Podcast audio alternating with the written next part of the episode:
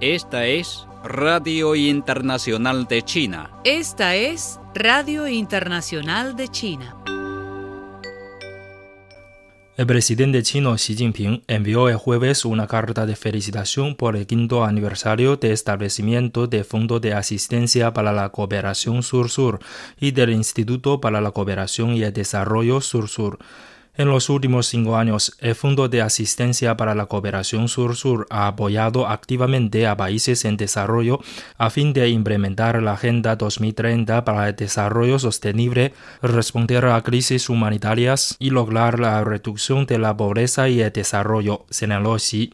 El Fondo y el Instituto para la Cooperación y el Desarrollo Sur-Sur han desempeñado un papel importante en el fomento de la cooperación Sur-Sur, manifestó Xi, y enfatizó que China está dispuesta a trabajar con otros países en desarrollo para liberar aún más el potencial de la cooperación Sur-Sur y combatir oportunidades de desarrollo. Se espera que el Fondo de Asistencia para la Cooperación Sur-Sur continúe ayudando a los países en desarrollo a lograr el desarrollo sostenible y el instituto continuará creando bases de capacitación para talentos de alto nivel y plataformas de intercambio de investigación para que los países en desarrollo hayan mayores contribuciones a la construcción de una comunidad de futuro compartido para la humanidad, expresó Xi.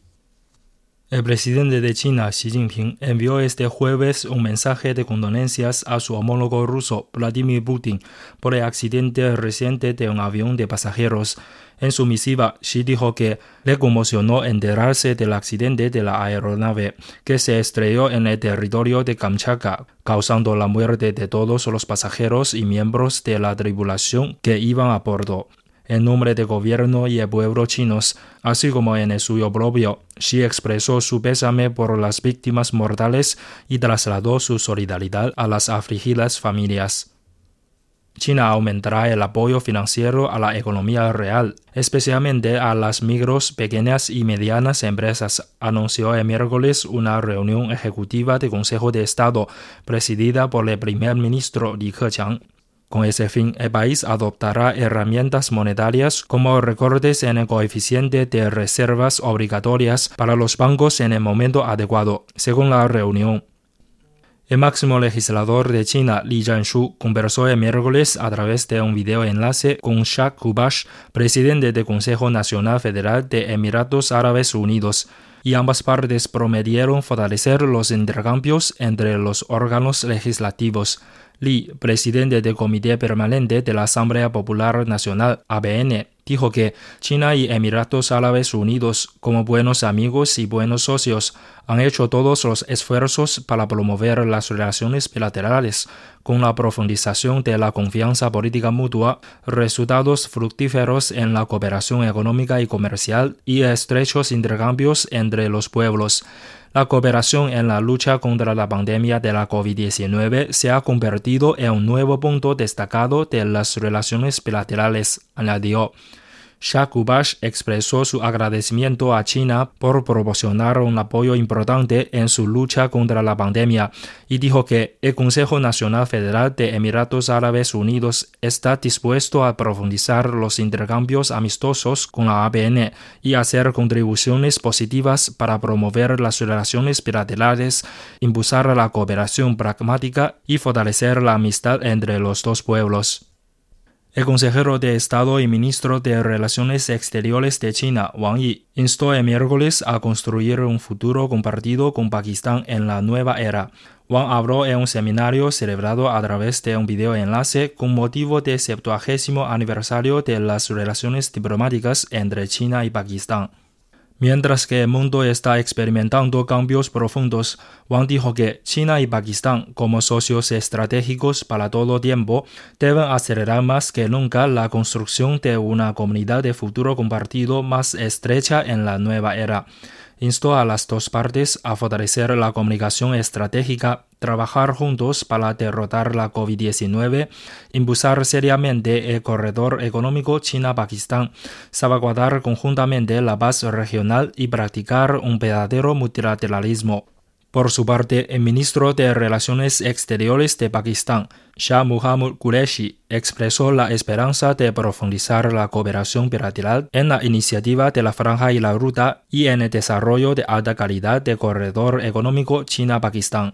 Asimismo, dijo que Pakistán seguirá trabajando con China para garantizar el éxito de diversas celebraciones del 70 aniversario, promover el desarrollo integral de las relaciones bilaterales y mantener conjuntamente la paz, la estabilidad, el desarrollo y la prosperidad regionales y mundiales. El Departamento de Estado de Estados Unidos publicó recientemente un informe anual sobre la trata de personas asegurando que China y otros 16 países no han cumplido con el estándar mínimo para prevenir este problema y todavía dependen de los trabajos forzosos. En respuesta, Wang Wenbin, el portavoz del Ministerio de Relaciones Exteriores de China, manifestó el jueves que la parte china se opone firmemente a la difamación hecha en el informe y que Estados Unidos deben detener su diplomacia de mentiras. Según el portavoz, el llamado trabajo forzoso en China es algo completamente inventado. Además, en este informe de 600 páginas, el gobierno de Estados Unidos usa menos de media página para describir sus propios problemas, claramente abrigando de nuevo un doble rasero.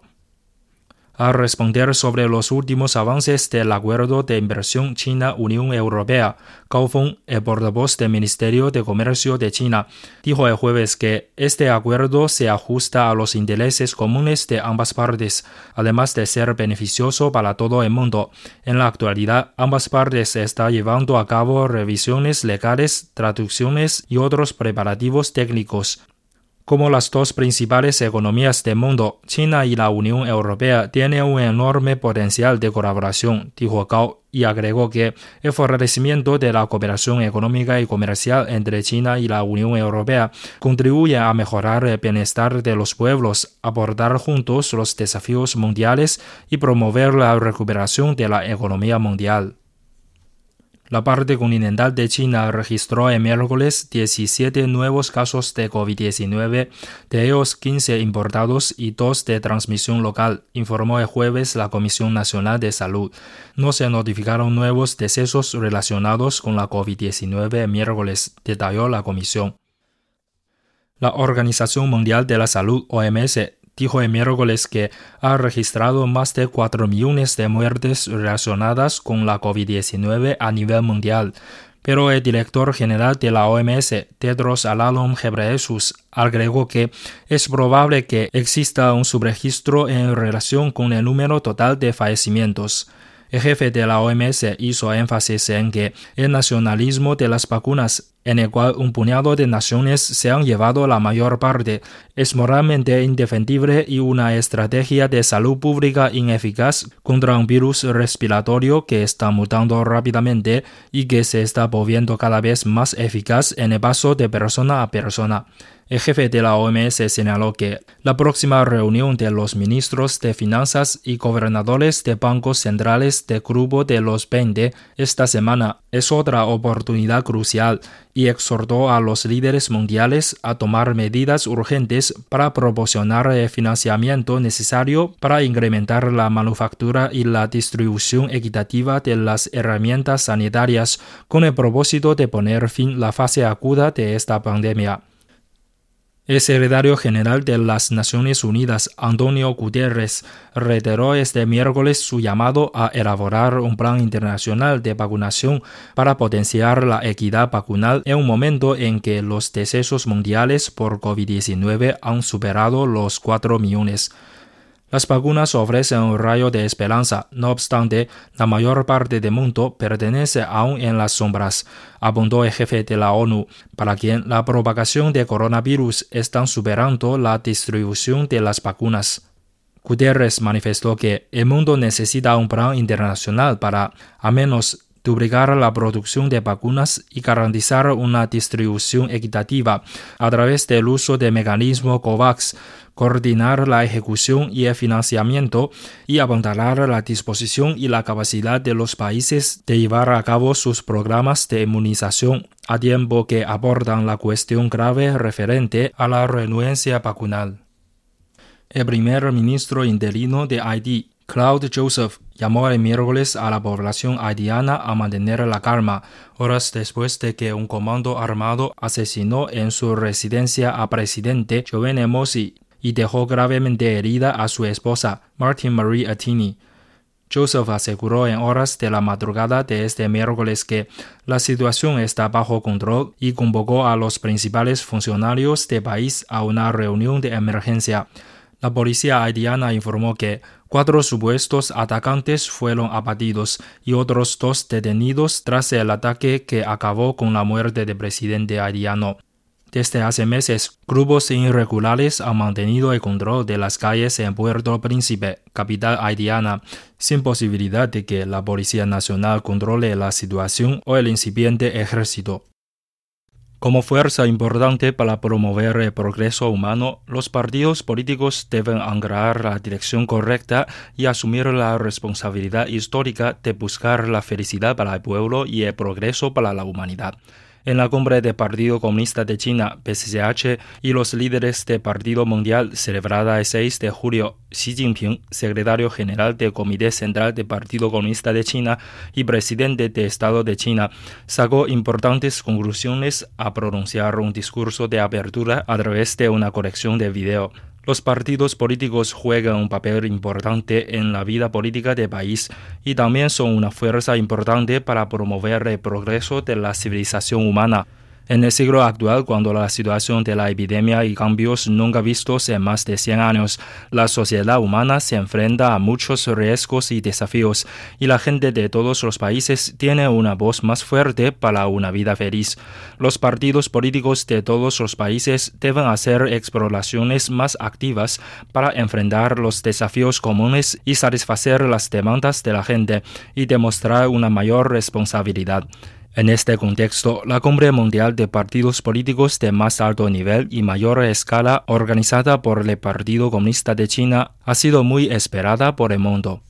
Durante la cumbre, el secretario general Xi Jinping, líderes de más de 500 partidos políticos y organizaciones de más de 160 países, más de 10.000 partidistas y representantes de diversos círculos sociales del mundo se reunieron en la nube para discutir este importante tema de buscar felicidad para el pueblo y la responsabilidad del partido. Xi Jinping explicó de manera integral las responsabilidades históricas que los partidos políticos deben asumir desde cinco aspectos, liderar la dirección, generar consenso, promover el desarrollo, fortalecer la cooperación y mejorar la gobernanza. Y brindó una iniciativa de PCCH para interpretar el importante tema anteriormente mencionado se puede ver que esta iniciativa refleja las profundas percepciones y reflexiones del principal líder del Partido Comunista de China sobre la tendencia de desarrollo de los tiempos y el futuro y destino de la humanidad, y demuestra el gran estilo de partido de PCCH en buscar la felicidad para el pueblo y contribuir a la causa del progreso humano y señala la dirección para que los diversos partidos políticos del mundo asuman la responsabilidad histórica. El presidente del Partido de la Justicia y presidente del Estado de Argentina, Alberto Fernández, dijo en su discurso en la cumbre que el discurso del secretario general Xi Jinping fue muy profundo e inspirador para que los representantes de los partidos políticos de varios países reflexionen sobre las responsabilidades que deben asumir los partidos políticos en la búsqueda de la felicidad para el pueblo. De hecho, la iniciativa de PCCH corresponde con su misión original y encarna su gran ambición que es el PCCH es un partido que busca la felicidad para el pueblo chino y también es un partido que lucha por la causa del progreso humano. Hacer bien las cosas de China, permitir que 1.400 millones de chinos lleven una vida mejor y promover la notable causa de la paz y el desarrollo de la humanidad es el objetivo inquebrantable del Partido Comunista de China. El PCCH, que ha recorrido siglos de antigüedad, ha hecho promesas solemnes al pueblo y también ha hecho promesas firmes al mundo. En el nuevo camino hacia la meta del segundo centenario, el Partido Comunista de China continuará trabajando con partidos políticos y organizaciones de varios países para estar en el lado correcto de la historia y del progreso humano y crear un futuro mejor.